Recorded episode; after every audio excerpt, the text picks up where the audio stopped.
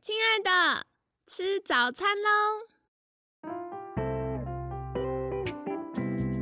本节目由好时好时提供。节目开始之前，请帮凯西一个小忙，订阅、分享、给予五星好评吧！也不要忘了追踪好时好时粉砖和 IG。现在也提供 Mr. Box 的订阅式赞助，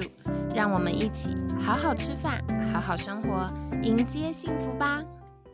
嗨，欢迎来到凯西陪你吃早餐，我是你的健康管理师凯西。今天呢，非常开心，邀请到凯西的好朋友送子鸟生殖中心谢嘉玲医师。谢医师早安，凯西早安，大家早安。好，为什么我们这周要来做这个生殖医学相关的议题呢？其实凯西想做这个主题超久，我大概想了一年半了吧。为什么呢？因为我在服务学生的过程中，我就发现，嗯，很多的女生。都是在职场打拼，嗯，现在就是时尚、美丽、工作能力又好、个性又好的女生真的很多，嗯，然后呢，我就发现大家想到开始想要生育了，想要孕育呃自己的宝贝的时候，有的时候比较晚了一点点，所以后面就会经历到，嗯，可能开始要。呃，取卵啊，做试管婴儿啊，或者是一些生殖医学的这个步骤，其实，在心理上或生理上都是有一点点压力的。所以我就很想要邀请一位专家来跟我们分享，说，哎，到底有哪一些是我们趁年轻可以为自己保留一个选择，就像买保险一样啦，就是对，就可以不要用到嘛，但是，哎。我至少帮自己保留一个选择，然后另外就是我们节目的大家也很习惯凯西各种公器私用，因为我慢慢也接近到了这个呃适合生宝宝的年纪了，所以我就想说，嗯，来了解一下。好，那首先呢，我们就想邀请谢医师，是不是简单跟听众朋友们介绍一下自己呢？呃，我先简单自我介绍。那基本上我就是一个妇产科医生。那当我年轻还在住院医师阶段，跟年轻主治医师阶段的时候，呃，我可能做的事情就是一般的妇科手术，然后会做接生的事情。然后接生一段时间之后，都是别人自然怀孕的宝宝，那当然是分享他们的喜悦。但是慢慢的开始，因为我的本来的本行是生殖医学，就是试管婴儿这个阶段，是，然后就发现到其实我帮，后后来我的一些患者族群，包含一些可能年龄比较长。的没有办法自然怀孕的，所以我们开始帮他想一些方法，让他能够借由人工生殖的部分达到怀孕的阶段。所以开始就是踏入就是呃就是试管婴儿取卵啊这个阶段。后来慢慢发现到说，哎，我的科我的患者当中有一些是年龄层比较高。发现到再怎么用排卵针帮助他们去想要去达到取得卵子做试管的这一些目的，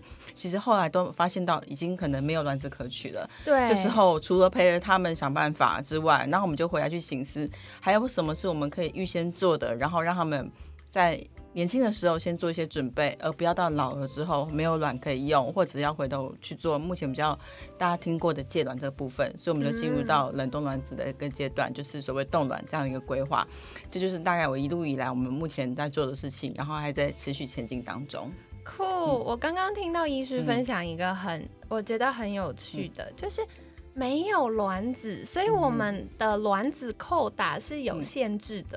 应该是说，有的是因为，当然卵子扣打有限制，那是因为呃每个人的身体状况不同，也有可能他年轻的时候他做过一些手术，而导致他的卵巢提早就是功能衰退、提早衰竭。但是原则上来讲的话，每个月其实还是会排卵。然后是要去看说卵子、卵巢它的这嗯这个机器到底它功能好或不好。如果年功能不好，即便它年轻，可能都会停止排卵，那就变成无卵可用。好，所以跟大家分享哦，嗯，像大家都会知道我们每个月生理周期嘛，那除了大家最熟悉的呃月经啊、生理期等等之外，另外一方面就是排卵期啦。我们的滤泡卵巢里面会有一个地方叫做滤泡。那绿胖呢？它到成熟的时候会把卵子排出来，但是亲爱的，你有听过空包蛋吗？有的时候是会有空包蛋的，没错。然后另外是，哎，剥出来了，你以为就没事了吧？也没有，因为随着年纪增加，我们的 DNA 是会有一点点变异的，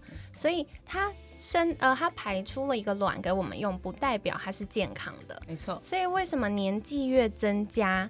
那个受孕几率、生出健康宝宝的几率，然后嗯，会越来越降低？可能在第一孕期会流产的几率会提高，有可能就是因为我们身体没有照顾好，或者是年纪增加造成那个卵子的 DNA，所以身体就觉得哎不对啊，它这个有一些些地方秀抖了，那可能是不健康，我就把它排掉。所以大家就会想说，哦，原来是这样。然后另外一个想来请教谢医师，我最近听到很有趣的，就是大家都以为，因为以前我们在呃健康教育、青春期在学校健康教育的时候。就会说要用保险套啊，因为一爱爱就会怀孕啊，然后大家就以为只要一爱爱就会中，后来发现没有这么简单。的确是没有这么简单的，因为即便说我们都不用保保险套，其实一个月怀孕的几率，年轻女性大概就是十分之一。十分之一，对，所以像有的大叫，所以有的客户有来我们的诊间，会觉得很沮丧，说：“哎，我都已经尝试了，可能年轻还不到三十五岁，然后可能尝试了几个月没有成功怀孕，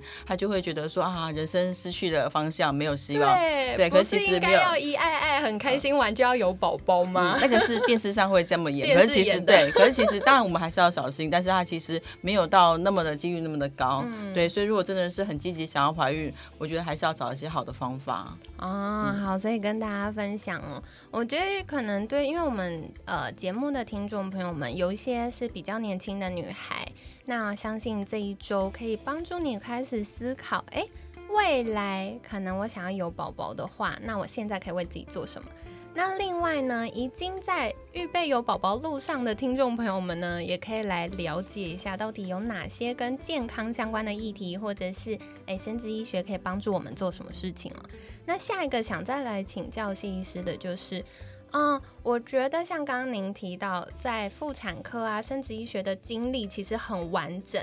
就是从呃帮助大家恢复健康，可能有些妇科的问题恢复健康，然后到接生，然后到后来生殖医学。那有没有什么样的理念，或者是觉得很在乎的事情，想跟听众朋友们分享呢？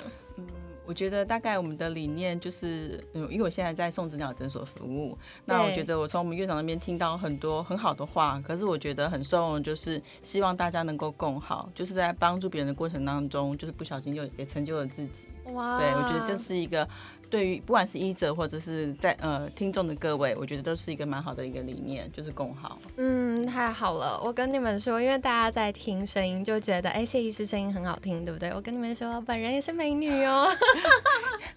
对，所以就是更好啦。嗯，大家就是不只是为了自己，其实大家一起的时候，整个社会环境氛围都会越来越好。没错。然后特别是近期可能战争之前战争的事情啊，在之前有疫情的事情，大家心里可能都有一些波动。所以怎么样透过一些支持系统，帮助我们有好心情、好的健康，就是很重要的喽。那下一个想请教谢医师的就是。在专业领域当中，比较专精跟擅长的是什么呢？呃，都会很强。年年轻的时候，我觉得就是妇科的手术呢，是可能我们比较比较常去做的一些努力。而现在来讲的话，就是像呃像我们送子鸟诊所目前有的，就是譬如说试管婴儿，对对，然后再就是预防医学角度的冷冻卵子，或者是说真的是已经退到没有路可走的时候。我觉得就是不要放弃，因为刚刚回到刚刚的一些理念，因为很多人觉得说好像已经走到无路可走了，他好像快要生不出孩子来。但是我会鼓励他们，就是不要放弃他们的希望，因为我希望最后一里路，我们都还是可以陪着他们走到终点。对，所以就是后续的，如譬如说冷冻卵子借卵的服务的这些项目，都是我们目前觉得做起来还算蛮熟悉的部分。哦，可惜刚刚听到一个觉得很酷的，哎，还有借卵呢，我只有听过借肚子生宝宝、代理孕母，所以还。还有借卵，对，就是说，因为有的人像我们刚刚讲的，可能年纪很轻，某些因素而导致他已经无卵可用，排不出卵子。是。那但是他还是一个完整的家庭，还是希望说他能够孕育生命。对。所以这时候，如果他能够用年轻女性愿意捐赠出来的卵子去做后续的怀孕，一样是可以成就一个完美的一个家庭，那就是所谓的借卵。